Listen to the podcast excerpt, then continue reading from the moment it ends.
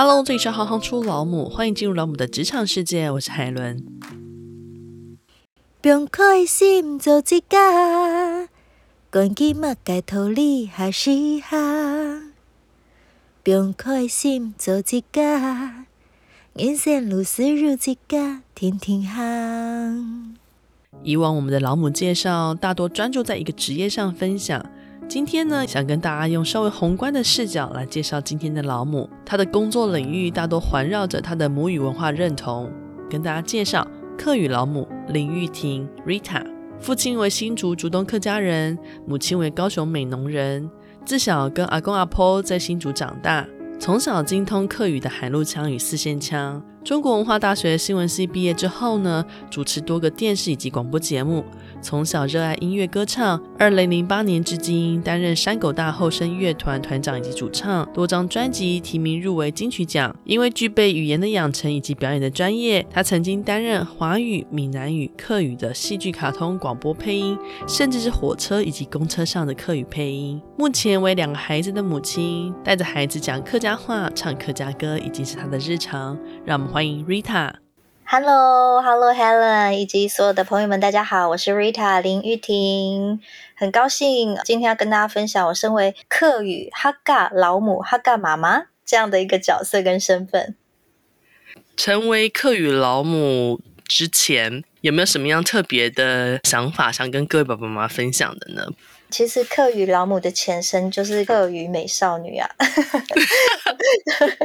很大部分的重心其实，在完成学业之后进入职场。那成为母亲之前呢，我非常大的时间跟心力都放在我的志业上。我想也因为是我很有热情跟很喜欢做音乐，或者是做。我现在跟人接触，在不管是担任媒体的工作，或者是表演者的工作，我都非常喜欢，然后也投注非常多的心力。其实以前我想我应该是工作狂吧，除了工作，就是回去家乡看我的阿公阿婆。我的生活大概就是这两块。呃，你有思考过，如果在未来孩子自己也找到自己所谓的人生志业的时候，你是不是也会用百分之百的心力跟态度来支持他呢？嗯我想我会耶。其实现在我的孩子就会跟我讨论说：“他说妈妈，呃，人一生当中什么最重要？”我想都没想，我就说梦想最重要。你一定要有热情跟有信心去做你想做的事情。有人会觉得这个答案好像很梦幻哦，但对我来说，我觉得梦想一直是生命当中非常非常重要。它其实就是我们。一直在追求的一个理想目标，但是其实回到现实当中来说，梦想它其实不遥远，你必须一步一步的很扎实的往那个方向靠近。有一天，我想你会达到那个地方，我觉得也蛮幸福，也蛮幸运的。但是过程当中一定会有很多的挑战。很多的不容易，会跌倒，会心碎，但是愿意的话，在哪里跌倒，就是要在哪里可能躺着一下，再站起来。那经过不断的、不断的练习，我想我现在可以称为我的工作是我的志业，因为我越来越清晰，越来越清楚，我想要走的道路就是这一条路。您聊到这边，因为您是我们的客语老母，可不可以进一步的请教您，客语在您的生命中扮演了什么样的角色？那你小时候，或是说在求学的过程当中，有曾经思考过未来的工作领域可能都会围绕着客语的文化发展吗？以前真的没有想过，诶，其实客语对我来说，这个就是一个家的感觉，因为。我是客家人，我的爸爸是新竹竹东客家人。我从小在新竹长大，跟着我的阿公阿婆，他们把我们带大。那我妈妈是美浓的客家人，她跟 Helen 一样是讲四线腔，但她讲是南四线。那我在新竹长大是讲海陆腔。呃，我想不管是哪一种腔调，客家话这个语言，或者是我们生活的文化，包括吃的东西呀、啊、家族宗族的观念呐、啊。其实它就是我生命的 DNA，它就是我非常重要的一部分。所以到现在，很多人问我说：“诶，客家对你来说是什么？”对我来说，我觉得这个就是家，很自然，很亲近。但是慢慢的，我更深埋下去的时候，我就会发觉啊，有很多我不了解、不认识的事情。所以我现在不断的挖掘，也希望可以传承或是分享给我身边的朋友，甚至我的孩子，不要让这个美好的文化不见了。但是再回到我求学时期，我就想，诶，我以前想我要做什么呢？我就是很喜欢音乐，很喜欢唱歌。我从小就在合唱团、乐队长大。像我高中时期，我念新竹女中，我我们大家感情都很好，因为女校。然后我非常非常。精华跟重要的回忆就是在合唱团，我唱 soprano 第一声部，我担任声部长，到现在跟我的恩师都还是很好，好像我一直都没有改变。我喜欢唱歌，我想唱歌，我要成为一位音乐人。到了大学念了新闻，但是因缘际会，我毕业之后又开始有了乐团，而且是母语乐团，我就是用客语来创作。好像回头看有关系吗？好像没有直接，但是其实。它又串在一起，就连成一条线，我觉得蛮微妙的。这可能就是缘分吧。嗯，而且您刚刚提到爸爸妈妈分别讲的腔调是海陆跟四弦，那通常这两个腔调要讲的都非常溜、非常精准的人其实很少。当然，更进一步知道，就您是乐团的团长跟主唱的时候，就觉得哇，好梦想的工作。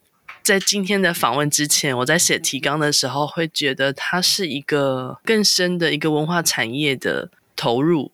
那接下来想请教的就会是，您觉得海陆腔跟四线腔最大的差异是什么？因为可能听众很多人不一定是客家人，这样子的客语的文化有没有让您接触过非常特别的工作经验？我也有在做广播节目，那我一个广播节目是周一到周五晚上九点到九点十五分的床边故事，全部用海陆腔去说故事。另外一个节目是礼拜六早上十一点到十二点，是跟两位老师，一位是八十几岁台大中文系退休的教授。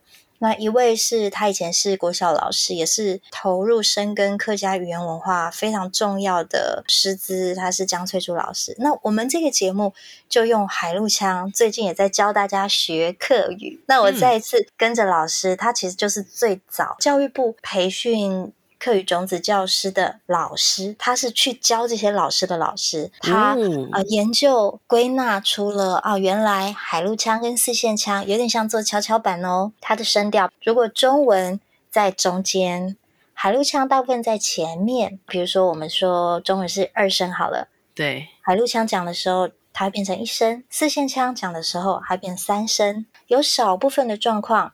海陆跟四线是对调，但是他们总是差两个音。如果要大方向讲一个归纳原则，如果会讲四线腔的人，也会讲海陆腔的人，只是在音调上转换，有时候会卡住的话，那你就想他们差两个音。但是有一些发音是很不一样的，比如说我们说是包吗？海陆腔就有那个日的音，是包吗？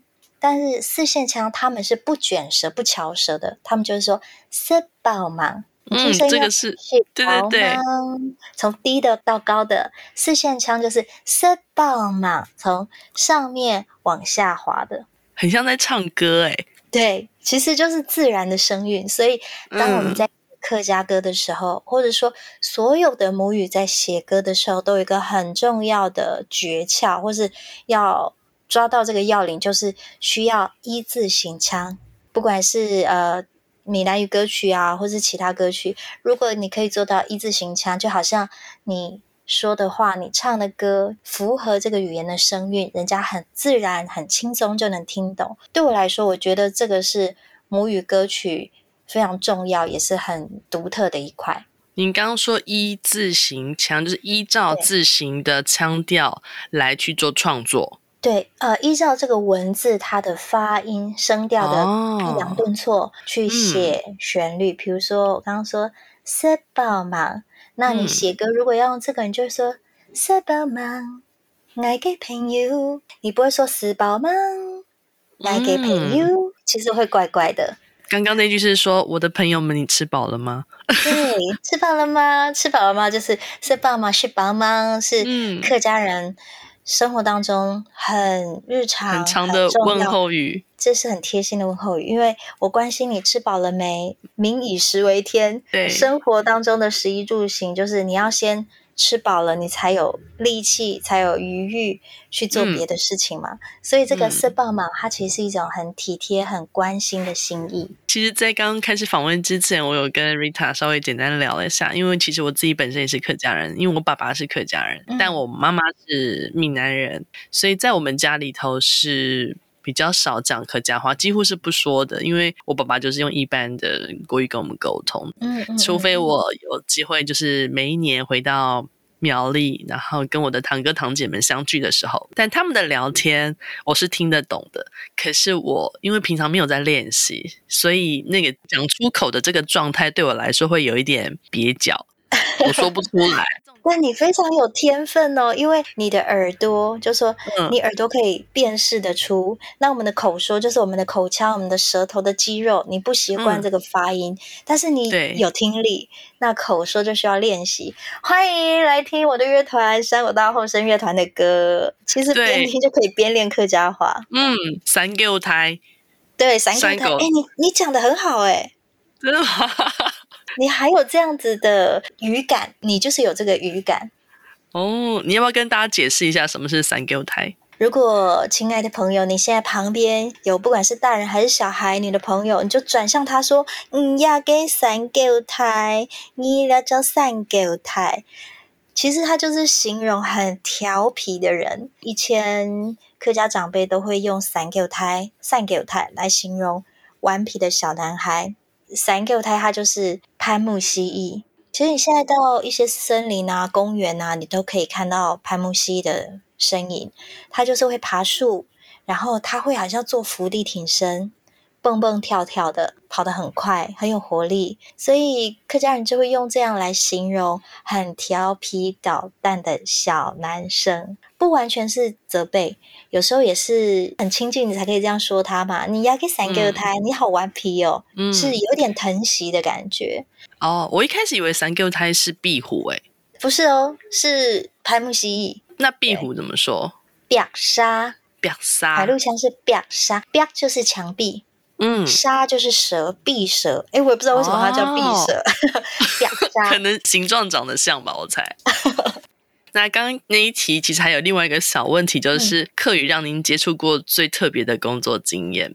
有光明面，也有黑暗面，就跟每个职场一样，嗯、你会遇到形形色色的人事物，它都会带给你很大的影响。嗯、但我想要分享的是，其实投入母语文化，应该说做文化工作，它并不像所谓流行音乐的产业，或者是呃时尚媒体产业。其实投入文化工作，它相对的。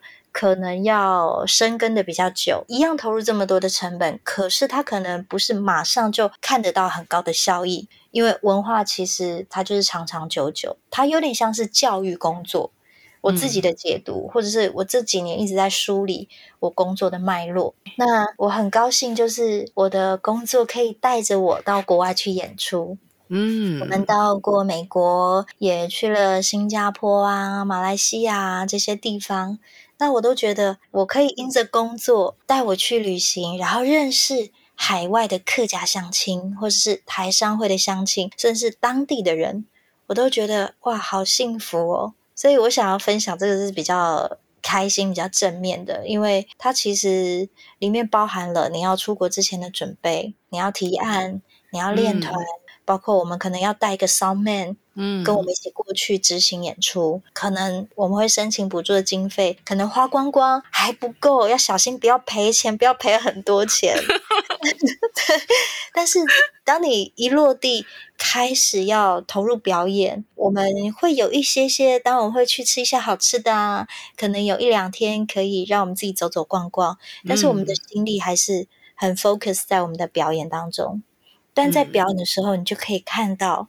当地它的客家文化现在呈现怎么样的状态？然后再看看台湾的客家文化，呃，如果以音乐跟语言来说，我想台湾在放眼全世界，应该是非常用心在持续推广跟希望传承下去的。那我就会觉得，诶，很荣幸，很开心，然后也因此认识了很多海外非常优秀的侨界、商界的长辈们，他们也对我们非常支持，然后也看到好像自己走这一条路，有时候觉得有点辛苦。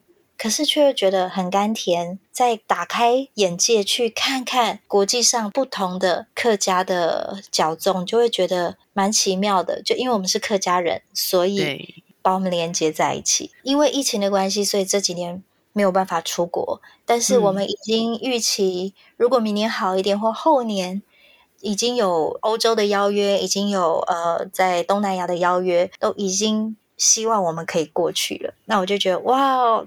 非常的开心，可以去跟大家见面，还可以旅游，然后可以唱着我们的歌，我觉得这就是很棒的工作经验。嗯，我刚刚特别想问的就是，在海外唱着客家歌，那个感觉会不会特别的深刻？那你心中常常会浮现出来的那个第一个感受是什么？比如说，我到新加坡好了，在。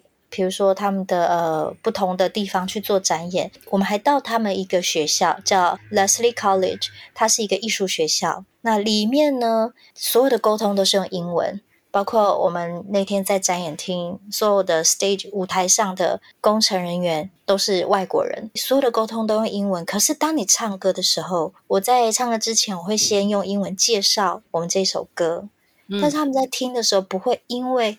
是客家话的歌，所以他们就会觉得意兴阑珊，反而他们非常的专心，而且他们觉得很有意思。那他们就会说：“哎，你们甚至加入一些传统的山歌去做，不管是新创或者是说改编，他们觉得哦，这个是我从来没听过的音乐。那个时候对我来说，我觉得哎，好像是一个特色，也是一个印记，也让我在。”国外演出的时候，其实跟国内蛮不同的。国内反而就听到客家音乐，可能就觉得说，哦，那就是某一个所谓呃非主流，或是某一个母语的音乐。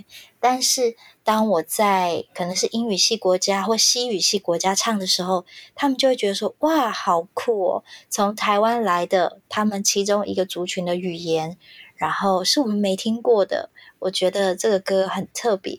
我们常收到的回馈是这样子，甚至我在台湾，我们之前在台北的一个主要是做爵士音乐的音乐酒吧去做一个计划，嗯、他那里其实比较是做音乐展，演有很棒的音乐家都会在那边做展演。当我唱完歌的时候，台下就有一位外国人说：“哎，你们唱的是法文吗？”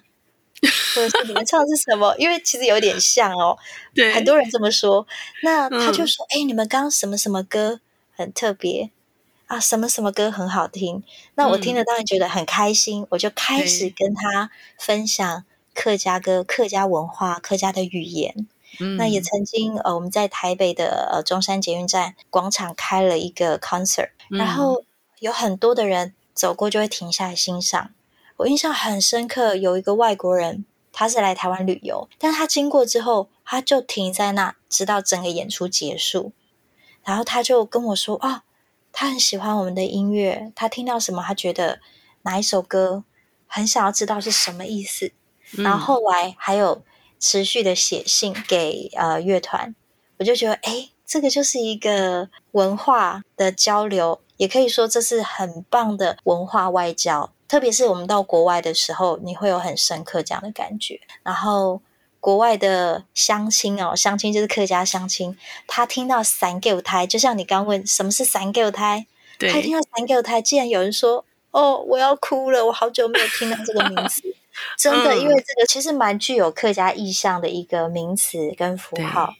它好像是非常的平易近人，可是它带给人的那个感触会这么的直接跟深刻，就透过音乐这件事情。我想我身上有很多不同工作，不管是我是乐团的团长、主唱，我是一个写歌的人，我是一个唱歌的人，嗯、或者是我是一个广播，或者是我是一个电视节目的主持人，或者是我是妈妈。好，呃，有不同的角色，但是我很开心，我可以透过音乐，我可以透过客家的语言走进不同的人的生活当中。其实，在舞台上唱歌的时候，自己要先很 enjoy 啊，嗯、然后玩音乐，台下人也会受到感染。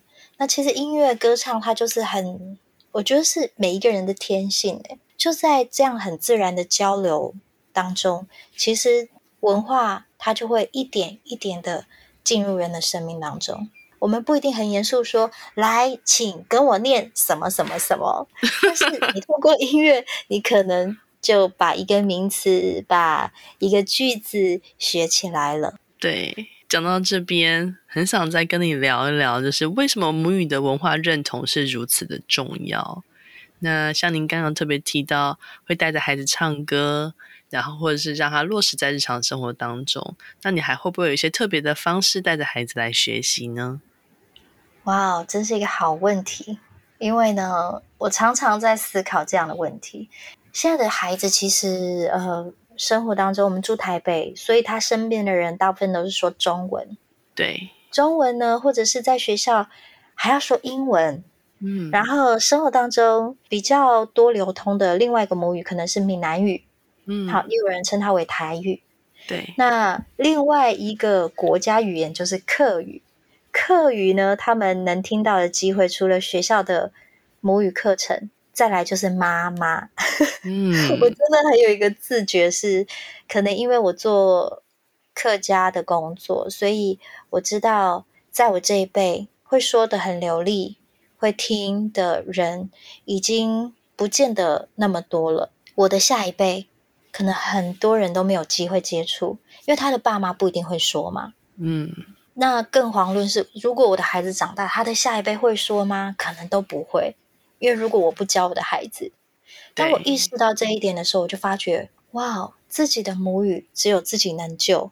然后，如果配合，比如说学校的教育，那是再帮补上来，我觉得是更好的。所以，我觉得教育还是要回到自己的身上。嗯、以前我其实没有特别觉得说啊，母语就是我们要有文化认同啦，我们要有社会的责任感。嗯、其实以前。并没有这么深的思考。当你浸泡在一个这样的工作、这样的文化氛围当中久的时候，然后你知道外面的大环境是怎样，跟你现在做的工作，其实它都会非常有关联。我为什么要做客家音乐？你可以说我去做别的音乐，可能赚的钱比较多，但是我为什么选择要做我的母语音乐呢？它可能更深一层是有情感的连接，嗯，那让我觉得做起来。更开心，做起来觉得更爽快，或是更有那种嗯，嗯感动。所以我现在慢慢这几年，更多的去思考我前面要走的路的时候，我真的很深刻的知道，做客家应该是我这一生一定会坚持的，就跟我想我这一辈子一定会唱歌是一样的事情。然后我也回头看看我的小孩。我从小他们出生，我就跟他讲客家话。慢慢他们要去幼儿园，也许回家就说：“快点，快点洗澡，快点，快点要写作业，快点，快点要做什么？” 你知道，所有的家长都会需要这样去 push 一下孩子，或者是你在工作跟家庭当中，嗯、你要平衡的时候，难免有时候会有一些急躁，或一些心急。嗯、有一天，我跟孩子说：“哎，门让来关起来，门、嗯、就是门帮我关起来。”突然，我女儿转过来看我说：“妈妈，你说什么？” 好像我整个就结冰了，我就觉得啊，嗯、空气瞬间凝结。他怎么可能听不懂？嗯、我当下自己内心是捶心肝，我就知道了。我就跟他解释说：“哦，门就是门啊，关起来就是关起来。嗯”我说：“你仔细听，你听得懂？因为他们从小就听我讲，我就不时提醒自己，尽量带孩子的时候，我就是说母语，说客家话。然后现在他们有时候会很自然回去看我阿婆的时候。”他说：“阿泰，我要回去喽，讲了一聊，哎、嗯，他就会 say goodbye，用客语。他在那个环境，他就被触动了。我想啊、哦，还好我有坚持，我还是要继续坚持，即使偶尔妈妈自己会不小心 miss 掉，可是不行，我会帮助自己校正。我也跟先生说：“哎，我叫他讲客家话哦，啊，你自己要跟他讲台语哦，啊，那是你的责任哦，因为他不会讲，是你的问题哦。”对对，而且你刚刚在讲那个 push 小孩的时候，我以为你要讲那个 ga ga ga ga ga ga 会，好 ga。因为 因为 push 他有时候快点快点，当然记得的时候就会说嘎嘎嘎嘎来洗洗，赶快去洗澡。哦，嗯、这个是另外一个功课，真的不要太常说嘎嘎，然后给孩子一点空间。嗯、这个字要收起来，对对对对，要学习。那您刚刚有提到会用课语文化去思考广播节目，然后电视节目，甚至是乐团的呈现，那。用这样的思考点跟这样的切入点，你会觉得有什么时时刻刻你会要提醒自己的吗？或者说有没有比较不一样的思维，跟你在从事其他的策划的过程当中？呃，会觉得“文化”两个字其实听起来嗯比较硬一点，但是如果回归到生活日常的话，其实语言就是文化了。对，语言里面包括了。很多生活的经验跟智慧，嗯、所以包括客语会有一些锣鼓音烟，就是一些谚语、嗯、一些俚语等等，它其实就是结合很多生活的智慧在当中。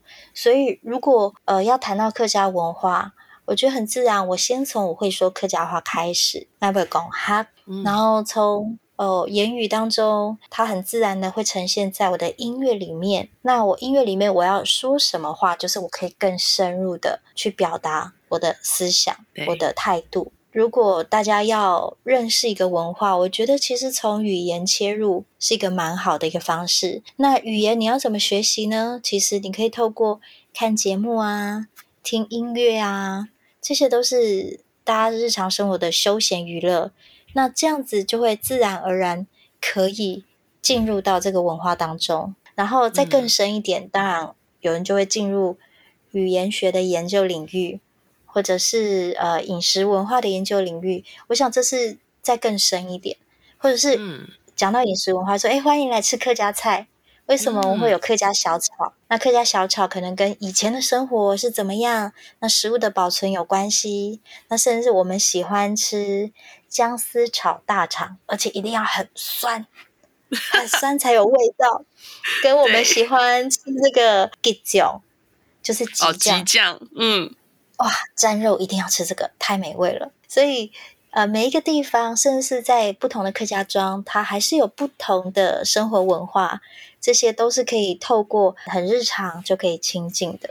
啊、哦，客家菜也很好吃，欢迎大家来吃。那另外想请教一下，就是成为一个客语文化的推动者，会不会为你带来不同的教养观念？虽然说你刚刚已经跟我们分享了这么多，但还是想要再进一步的问问看。呃，因为我自己长时间在做母语的文化，所以我真的很深很深的感知到母语的传承真的很重要。就是当这个语言它完全消失的时候，也代表着它这个文化开始崩解，甚至它最后就会灭绝。这个真的是可预见的，所以为什么我们现在要做这些事情？就是我们不希望我们的家乡、我们的生活的一些习惯跟文化，让后面的子孙他看不到了。这样讲好像觉得说，诶，只是自己的文化，对别人来说没什么感觉。但是我很深刻感觉到，当我出国的时候，他们说 “Where are you from?” Um, I I'm come from Taiwan。我从台湾来。嗯我是哈卡尼斯，我是客家人，他们就很好奇哈卡尼斯。那呃，你有什么特别的？你会开始思考你是谁？对。当然你说我是台湾人啊、呃，台湾是我的国家，是对的嘛？但是在台湾当中，你是谁呢？我说我是客家人。嗯、我们的语言是什么？嗯，那我可能就会唱我的歌。那我们饮食有哪一些？我们可能有那个米食文化，好，马改班、班的嘛。嗯，然后会有一些特别的食物。它其实就是一个记号，然后也是一个独特的地方，然后也更让我们思考说：哦，我是谁？所以对我来说，我觉得，因为浸泡在客语文化的工作当中，我也觉得孩子其实他不断要去追求新知，要跟随着现在所谓的课纲，或者是整个台湾社会，甚至国际社会的氛围，所以你可能会。听到说双语的教育等等，但是我一直觉得还是要记得自己的根本。嗯，我鼓励孩子多去接触。像我们喜欢旅行，我们基本上如果没有疫情的话，我们每一年会出国一到两次。如果可以，我们会做比较深度的旅行。嗯、有人说孩子小小可能不会记得，但这些东西他不见得会很清晰的记得，但他接触过的东西，他会有感知。所以不管是语言或是其他旅游接触这些东西，其实它就是一种文化嘛。对，所以我希望我的孩子可以认识自己爸爸妈妈的母语文化，然后我们也鼓励他多去接触其他不同的文化。他在不同的文化当中，他也许会寻找自我，他甚至会更多的看见他的可能性。嗯，所以觉得要鼓励所有的。家长们，或是所有的年轻人，你可以再回头去看，诶，原来我是从哪里来的啊？原来妈妈都喜欢煮这个菜是为什么？哦，嗯、原来他们都用客家话或是什么话讲秘密，他以为我听不懂，没想到其实我听得懂。其实我常常听到很多这样的例子。那我最近也在帮暑期，今年从七月到十一月，我会有一系列的用客语说故事的活动。哦，然后我以为只有小孩会来参加，但是有很多退休的人来参加。嗯，那我很好奇，我说：“哎，怎么会知道这个活动来参加？”他说：“哦，因为区公所公布，我就觉得很兴奋，一定要来听。”他说：“因为其实我的爸爸是客家人，嗯、但我从小在眷村长大，那我很想来听听看我的母语是怎么样，我想要学，嗯、或是。”我也听到一位长者说：“哦，他的父母都已经离开了，那他觉得听到客家话有一种好怀念的感觉。对，这是跟孩子不一样的反馈。但其实每一个人心中都有一个孩子，他们都会找到有那种共鸣的东西。另外一个，我也想到，我从小是阿公阿婆带大，爷爷奶奶带大的，嗯、他们现在八十几岁，呃，爷爷身体就是他都卧床，那阿婆呢？”他还 OK，但是没有像以前年轻的时候这么硬朗。我以前最喜欢吃他煮的菜，他包的粽子，嗯、然后喜欢阿公带我们出去玩。但是当他们年纪大的时候，都没办法做这些事情的时候，我在想，我跟他们的连接是什么？我没有办法随时在测，我觉得不舍。嗯、但是他们被照顾得很好，那我们之间还有哪一些连接呢？突然，我的脑海里就出现了客家话三个字。哦，马上就击中我的心。然后有一天我回去看完阿公阿婆，回家的时候，突然我就跟小孩说：“你们一定要好好学客家话。”我说：“妈妈以后不在了，嗯、你会讲客家话，就知道那就是妈妈留给你们的东西。我们可以透过这样，他会知道哦，这个母语就是我妈妈会说的语言。不管妈妈在哪里，对跟他有个连接。在认同这件事情，他如果。很明确的，在你心中里面长了根的话，其实无论你的日常生活、未来的人生遇到了什么样的困难，我觉得那个认同，只要你清楚，就像您刚刚跟我们提到的，你知道你是谁的时候，我觉得那个勇气会长出来。然后您刚刚又讲到讲客家话这件事情，我爸爸呢，他只要遇到客家人，他一定讲客家话。对，我也是这样哎，每一次见面都都一定讲客家话。我们家的巷口呢，有个豆浆店，然后豆浆店的阿姨是客家人。我爸爸每天早上都会去找那个阿姨跟叔叔报道，然后每天都要用客家话聊天。那对他来说，就像你刚刚讲，这是一种很亲切的感觉。他就是要回家、啊、看到他就是家人的感觉，就是就是就是你刚刚讲的这件事情，就是透过这个语言，他。把这个情感或把这份对家的这个想念这件事情给拉回来。对，所以海伦 Helen，你要来说客家话哦。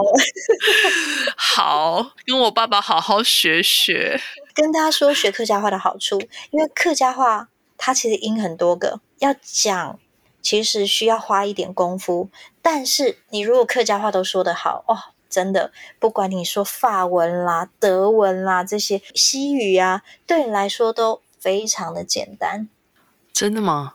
对啊，因为客家话它有很多，比如说“妞妞”，有没有那个 “n n g” 的那个“妞”？对，牛牛哎，它其实在口腔的肌肉各方面的训练，所以有人就说像法文 g o v o v o 它其实就是也是口腔一些话。那客语更多的声韵，更多的音。所以让小孩学课语好处真的是太多了。把你的那个节目连接提供给我们。欢迎收听讲课广播电台，Rita 主持。你只要上去讲课广播电台，然后点林玉婷，你就可以看到我主持的节目。可以下载 APP，随选随听。有一个特别特别想要请教你的，听说在火车上跟在公车上的课语配音也是您配音的。各位旅客，嗯好，行走站不会多嘞，那个就是我的声音。我我一直起鸡皮疙瘩。如果有常常搭车的朋友，可能你常常会听到我的声音。对，然后那个是用四线腔录的。嗯，哦，你是苗栗嘛？各位旅客，我是苗栗。苗栗站不会多嘞，抢拿后你随身带个东西，顺西哈茶。哦，一模一样啊，就是你啊，因为我很常搭火车，因为我们很常搭火车，然后听到客家话的时候，小孩子都会。喜欢学那个腔调，然后喜欢跟着念。你是我的乡亲呢，乡亲，非常感谢你，真好玩。谢谢 Rita 今天的分享，还记得今天的功课吗？回去问问爸妈自己是哪里人。无论你是客家人、闽南人、外省人，或是新住民，你对于自己的母语文化认同又是什么呢？文化的美好需要靠我们一点一点共同保存。大家一起来说母语吧！如果你也特别喜欢今天的节目，记得帮我们分享。职业千变万化，每一种都专业有趣。如果你们有特别想要了解的职业，都欢迎到脸书粉专留言给我们。未来我们还要一起认识更多的职业轮廓与母亲的样貌。谢谢你们的支持，我是海伦，我们下次见。